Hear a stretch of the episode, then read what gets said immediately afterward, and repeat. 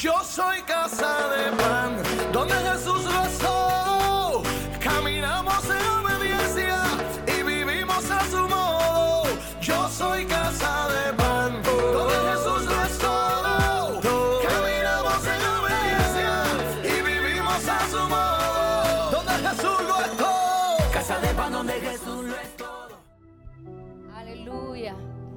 Levanta ahí tus manos al Señor y dile, Padre, te amo tanto, mi Dios. Te amo tanto, mi Dios. Te doy toda gloria y toda honra. Y todos los días de mi vida voy a entregarme por completo, Señor. Hasta el último respiro de mi vida. Hasta el último suspiro de nuestra vida, Señor. ¿Sabes por qué? Porque el entregar es un proceso de dolor que no terminará hasta el último día de tu vida. El entregar quiere decir que va a morir siempre el yo, lo que pienso, lo que quiero, lo que deseo, lo que anhelo. Y por eso venimos a la casa del Señor y cantamos, yo te entrego todo. Y es un proceso muchas veces de dolor, pero es el proceso más hermoso que tú vas a poder vivir en tu vida. Si puedes ahí sentarte, vamos a compartir la palabra del Señor y yo siento su presencia de manera especial. Me gozo ver a Débora al frente, a Petra, a Rebeca, a Freddy, porque ellos no sabían que hoy yo iba a hablar algo sobre las anécdotas de los Velázquez, que son sumamente únicas. Ni el pastor sabía que yo iba a hablar de eso. Iba a tocar en un punto, ¿verdad? Pero cuando leía este capítulo 11 del libro de Lucas, venía a mi mente rápido esta expresión que dice, pide que hay. Pide que hay. Es una expresión bien puertorriqueña, ¿verdad? Y si nos vamos así como las experiencias de Jonatán jugando domino, dice, tira con todo porque aquí hay de todo como en botica.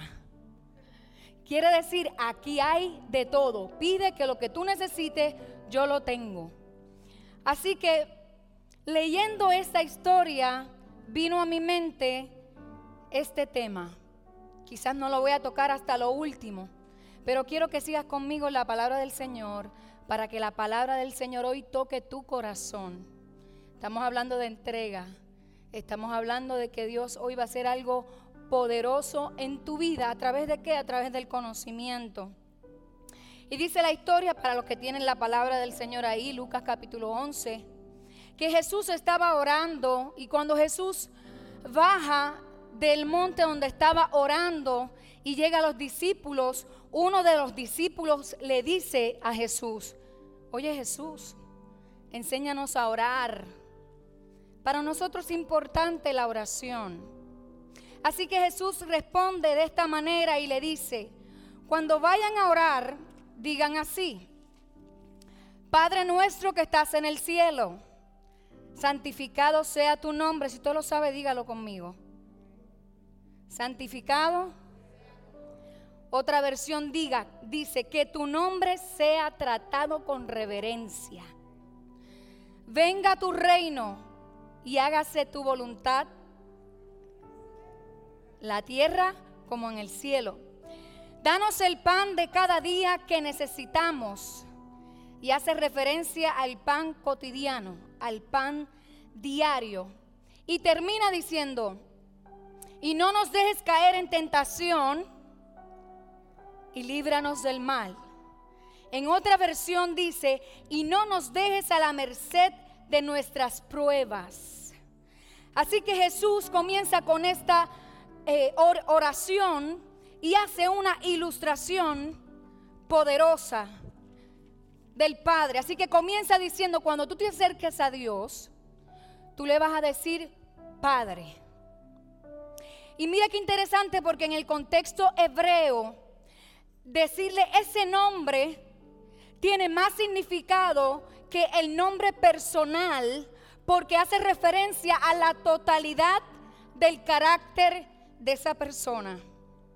Por eso Jesús te invita hoy a que le digas al Señor, Padre, Padre, tú que me cuidas, Padre bueno, Padre porque eres el Dios de la provisión, porque eres el Padre que produce seguridad en mi vida, porque eres el Padre que me amas incondicionalmente, eres el Padre que me pones límites, que me corriges con amor y eres el Padre que provee todas nuestras necesidades.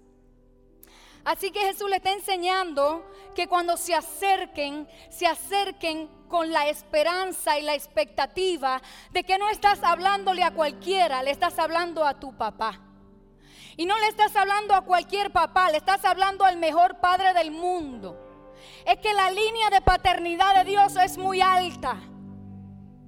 Y muchas veces la referencia que tenemos aquí es pobre. Pero por eso el Señor te invita y te dice, yo soy tu padre y tú eres mi hijo. Y la paternidad que no has experimentado, la vas a vivir a través de mí. La vas a vivir conmigo. Él no es un padre indiferente ante el dolor. Él no es un padre que le gusta verte tirado en el piso, caído, rogando. No. Hoy el Espíritu de Dios quiere hablarte del corazón del Padre. Y Jesús continúa enseñándole a sus discípulos y diciendo, santificado sea tu nombre, venga a nosotros tu reino.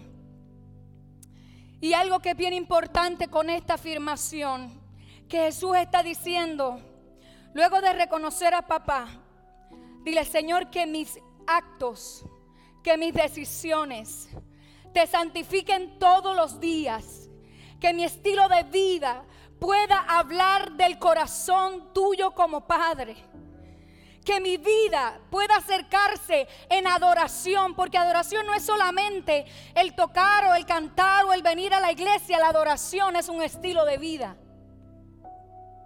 Y Él está diciendo que con mis actitudes, que con mis decisiones, tu nombre sea santificado y que se haga tu voluntad aquí en la tierra como en el cielo, aquí en la tierra, aquí en mi vida, como ya tú determinaste en el cielo. Continúa diciendo el Señor, danos el pan de cada día. En otras palabras, está diciendo, Permite que yo me gane la vida con honradez. Jesús no tenía un trabajo que devengaba una economía, pero el trabajo de Jesús era cumplir el propósito del Padre. Por eso el Padre estaba constantemente dando la provisión. Y dice la palabra que Jesús no tenía ni dónde recostar su cabeza, pero Jesús siempre fue cuidado por el Padre. Hoy tú y yo le decimos al Señor a través de esa afirmación, que lo que yo me gane en la vida me lo gane honradamente. Que la provisión sobre mi mesa nunca falte, porque tú eres mi Padre y que yo pueda reconocer que todo lo que yo tengo y todo lo que yo soy es porque tú eres mi papá. Continúa la palabra del Señor diciendo, perdona nuestros pecados, porque nosotros también perdonamos a los que nos ofenden. Y ese punto es un punto un poco más profundo y delicado. Porque muchas veces queremos el perdón de Dios, pero no queremos perdonar. Porque con la misma medida y la vara que tú midas serás medido. Con la misma misericordia que tú tengas, será la misericordia que vas a tener para tu vida. Así que es importante que con la capacidad que tú puedas entregarle a Dios para perdonar, tú sepas que Él te va a perdonar. Porque no podemos ir delante de Dios. Por eso es que muchas veces las oraciones nuestras no son escuchadas.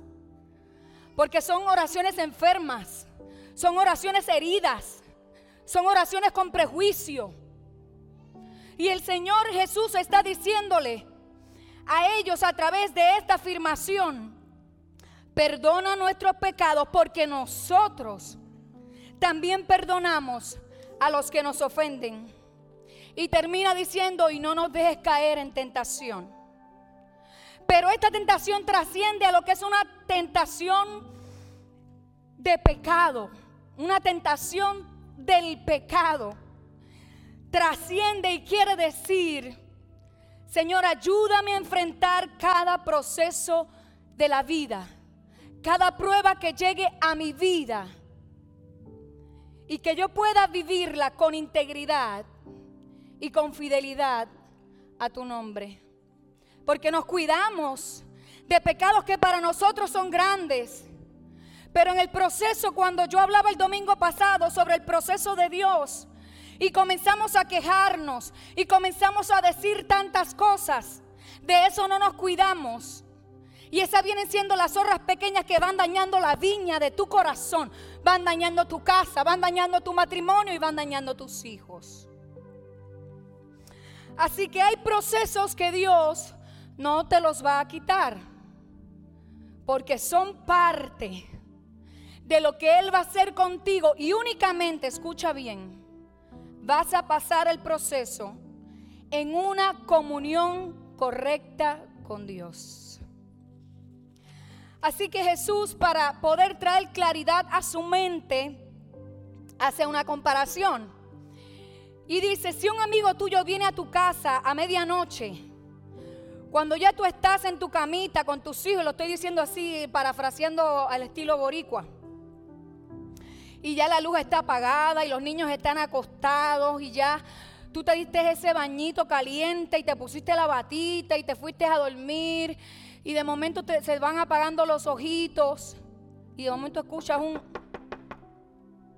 una persona que toca la puerta. En este contexto dice que un vecino fue a levantar a este hombre que ya estaba en descanso. Y en la cultura habían dos cosas importantes. Si le llegaba un viajero, que fue el caso del hombre que va a tocar la puerta, era obligación de recibir ese hombre a la hora que fuera, porque era una alta hospitalidad. Pero también era importante entender que si la puerta de la casa estaba cerrada, era porque ya era el tiempo del descanso. Así que el Señor usa esta experiencia o esta anécdota para decir que este hombre le tocó a la puerta y ya cuando ya está casi dormido o está en el descanso, llega la visita y este vecino tiene que responder a su amigo o a, su hermano en este caso, que es lo que quiero contar. Mire, si esto pasa en la familia Velázquez, que mi esposo ya está acomodado en la camita y estamos ahí, mi esposo tiene que ver la televisión porque él se va quedando dormido y después la televisión lo ve a él. Es como una dinámica bien natural de mi esposo. Y de momento él escucha que alguien toca a la puerta de la casa lo primero que él dice, no puede ser que están tocando la puerta de la casa. Esto tiene que ser una malicia. Esto tiene que ser una malicia y se para y está pendiente y mira para atrás la ventana o se para en la otra ventana y si ve que es Jonatán o Rebeca. Si ve que es Jonatán o Rebeca a esa hora de la noche, mire mi esposo empieza, malicia, ¿qué tú quieres? ¿Por qué vienes a atacarme, Satanás? Esos son relajos entre familia. Mi esposo quizás se sentiría incómodo porque el descanso es la hora para descansar. Pero él se levantaría por la insistencia de esa hermana o ese hermano que va, como diría, dame dos minutos, chicos, y son 20 minutos. Yo necesito, esto es un problema grande, yo necesito que tú me escuches, mira, esto va a ser rápido. Y el pastor dice que no son 20 minutos, son como una hora, una hora y media en lo que se acaba la cosa. Si está Rebeca, eso dura de dos o tres horas para arriba. Y mi esposo atendería eh, a su hermana. No tanto, quizás porque es su hermana, sino porque hay una insistencia y una persistencia. Era la historia del contexto de lo que estamos hablando. Este hombre toca la puerta y dice, yo no me voy de aquí hasta que a mí este hombre me dé una provisión de comida para este viajero, porque esto sería una deshonra para este, este hombre. Y yo tengo que tratarlo bien. Y me imagino y a mí me dan como eso, eso, esos letardos como de dos, segundos a tres segundos en lo que cojo el, eh, ¿cómo se dice? Por estar haciendo chiste, pastor. Se me fue la línea. Así que este chico abre la puerta y atiende esa necesidad porque sabe que es importante. Te aseguro que te vas a levantar porque hay una necesidad. Te vas a levantar molesto, gritando, con coraje. Te vas a levantar incómodo, pero te vas a levantar. Y por eso Jesús dice en el versículo 9, y dice, busca hasta encontrar. Escucha bien, llama hasta que se te abra la puerta, porque el que sabe pedir, termina recibiendo. Y el que sabe buscar, acaba encontrando. Y el que sabe llamar a la puerta, al fin logra que se le abra. Ese hombre insistente, y Jesús está haciendo la comparación, y quiero aclarar algo. No es que Dios quiere que tú estés llorando en el piso, mendigando y detrás de Dios, Señor, ayúdame. Como si fueras hijo de un vagabundo, como si no tuvieras un padre donde ir. No, Él lo que está diciendo es, y está haciendo un contraste con este hombre, que si es un hombre imperfecto y puede darle a este otro hombre lo que necesita, cuanto más el amor del Padre, el amor de Dios que te ama, que te dice que tú eres la niña de sus ojos, que ha trazado un plan para tu vida, se complace en bendecirte, se complace en responderte, se complace en contestar tu oración. Cuanto más el Padre Perfecto puede contestar nuestras oraciones y suplir nuestras necesidades. Ahora bien, surge una pregunta, ¿cómo debo acercarme? ¿O cómo debemos pedir al Padre? Primero entendiendo que el Padre tiene un reino, que el reino tiene principios y que este principio tiene una voluntad. En el reino de Dios la única voluntad que gobierna es la de Dios. Y nosotros muchas veces le pedimos al Señor y hacemos una lista y la mandamos para el cielo, como si fuera Papá Noel que nos estuviera, esperamos como si nos fuera a contestar. No, el Padre tiene el deseo de responder, pero tiene su manera de responder y dice que te tienes que acercar y pedir de la manera correcta como dice la palabra del Señor, pidan con fe sin dudar, porque quien duda es como las olas del mar, que viene y va por el viento. El libro de Hebreos también lo refuerza y dice, pero sin fe es imposible agradar a Dios, ya que el que se acerca a Dios tiene que creer que Él existe, que le hay y que recompensa a los que le buscan. Y Romanos 12.2 dice, que tenemos que acercarnos al Señor sabiendo que su voluntad es buena, es agradable y es perfecta. Y te pregunto yo hoy, ¿están tus oraciones o mis oraciones de acuerdo con lo que el Padre es y el Padre nos ha enseñado? ¿Están sintonizadas nuestras peticiones conforme a este reino y sus principios? Es la pregunta que debemos hacernos en esta tarde. Hay otro punto que el Señor quiere enseñarle a sus discípulos. Y es, ¿y qué debo pedir? ¿Cómo debo pedir? ¿Y qué debo pedir? Para que nuestras oraciones sean contestadas, tienen que estar alineadas y ser consonas con lo que el Padre establece en su palabra. Por ejemplo, hay gente orando y diciendo, yo quiero Señor que le caiga un rayo a aquel que me ha hecho la vida imposible. Yo quiero Señor que tú le cierres la puerta a aquel hijo del diablo. Sí, porque eso pasa. No me mire así. Hay gente que lo dice. Y se ve mucho. Yo quiero que caiga juicio de Dios. Y yo quiero que Dios me haga justicia. Y es como un hambre de justicia y es un hambre de justicia, esa oración está infectada de dolor y de coraje.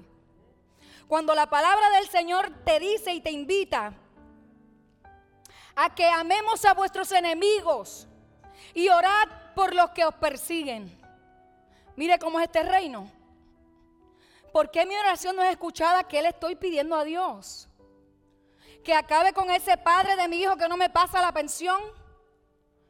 ¿O puedo orar para que el Señor le dé un encuentro personal con él? Que acabe y se convierta el Señor y que sea un hombre responsable, que pueda rehacer su vida, que pueda cumplir con la economía de sus hijos. Estoy segura que esa oración el Señor sí la contestaría. La palabra dice que pedimos y no recibimos porque pedimos de maneras incorrectas.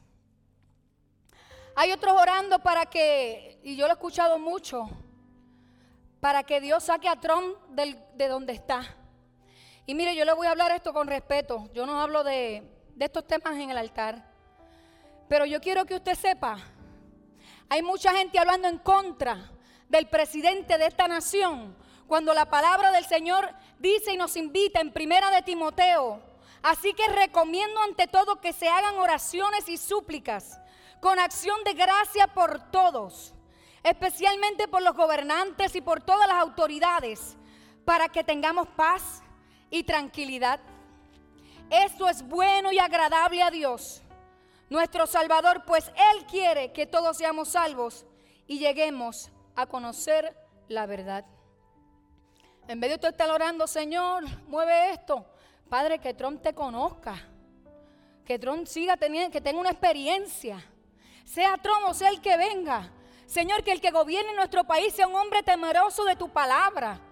Que te ame, que te honre. Pero los comentarios en Facebook, que le caiga un rayo, son tantas expresiones feas, aún de los mismos cristianos. Entonces, ¿cómo nos acercamos a Dios? ¿Cómo le pedimos al Señor?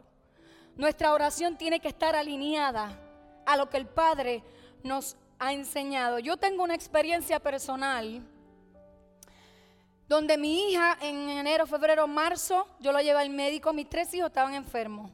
Miguelito que está ahí atrás, Moisés y Deborita. Pero Deborita parecía ser la menos enferma que estaba. Así que yo los llevo, atienden a Miguelito, atienden a Moisés. Y cuando llegan donde Deborita, el doctor se asombra, le escucha el pecho y le dice, yo no te la mando al hospital porque la sala tiene que estar llena de gente con el COVID. Y yo no me atrevo a decir que es el COVID, pero puede ser influenza.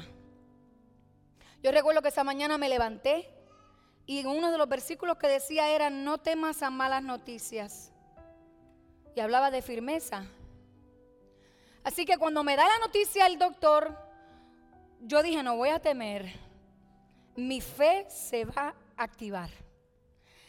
Compré las cosas que eran necesarias para cuidarla, me la llevé a la casa y la acuesto en el cuarto. Y cuando bajo en la casa donde vivía, yo tenía un vision board donde yo oraba y oro por el esposo de Deborita, aunque es jovencita, pero eso vendrá. Y oro por la esposa de Miguelito, que está allá atrás, tiene 25, está soltero y sin compromiso. Y tiene 25. Y oro por Moisés y por muchas peticiones. Y recuerdo que haciéndole la sopita a Débora, había una promesa de Dios escrita. Y fue una palabra profética que le dieron a mi hija en esta casa, el día de su cumpleaños. Y le dijeron, tú serás pastora. Y el esposo que tu madre ha pedido para ti será pastor. E irán a diferentes lugares a llevar el mensaje donde mucha gente no quiere ir. Y por ahí siguió el profeta. Yo escribí la palabra, le puse la fecha y la clavé en el vision board. Cuando yo estoy haciendo la sopa, el Espíritu de Dios me dice, mira el vision board. Y yo miro el papel era amarillo en un corazón. Y mi espíritu rápido entendió lo que el Espíritu de Dios quería decir. Y el Señor me estaba diciendo, yo di una palabra, cree en esa palabra. Y cuando vayas a orar donde tu hija, tú vas a declarar la palabra. Así que yo subí con mi sopita, me fui donde la niña, me senté en el borde de la cama con mucha tranquilidad y le dije, Débora, vamos a orar. Te traje tu sopa, te traje la Tilenol. Y comencé a orar, Señor, te doy gracias por este momento. Te doy gracias, Señor, porque tu espíritu ha traído a mi memoria lo que tú has dicho de mi hija. Y hoy puedo sentarme a la cama de mi hija sabiendo que tú eres el Dios sanador. Sabiendo que tú eres el Dios que vas a poner tu mano en la vida de ella y por ahí seguir orando. Tomando la promesa del Señor. Alineando mi oración a la cruz del Calvario. A lo que Él me había dicho. Con fe, con esperanza. Y recuerdo que bajé, terminé le dije, Deborita, quédate ahí, me voy con tu papá y cuando me siento con mi esposo frente a la televisión empezamos a hablar y le digo, mi amor, mira lo que el doctor dijo, Deborita se siente enferma. No pasó una hora que mi hija bajó corriendo del cuarto. Y dijo, mami, no tengo fiebre, me siento bien, yo no sé qué ha pasado, yo estoy sana, a mí Dios me sanó. Dios me sanó.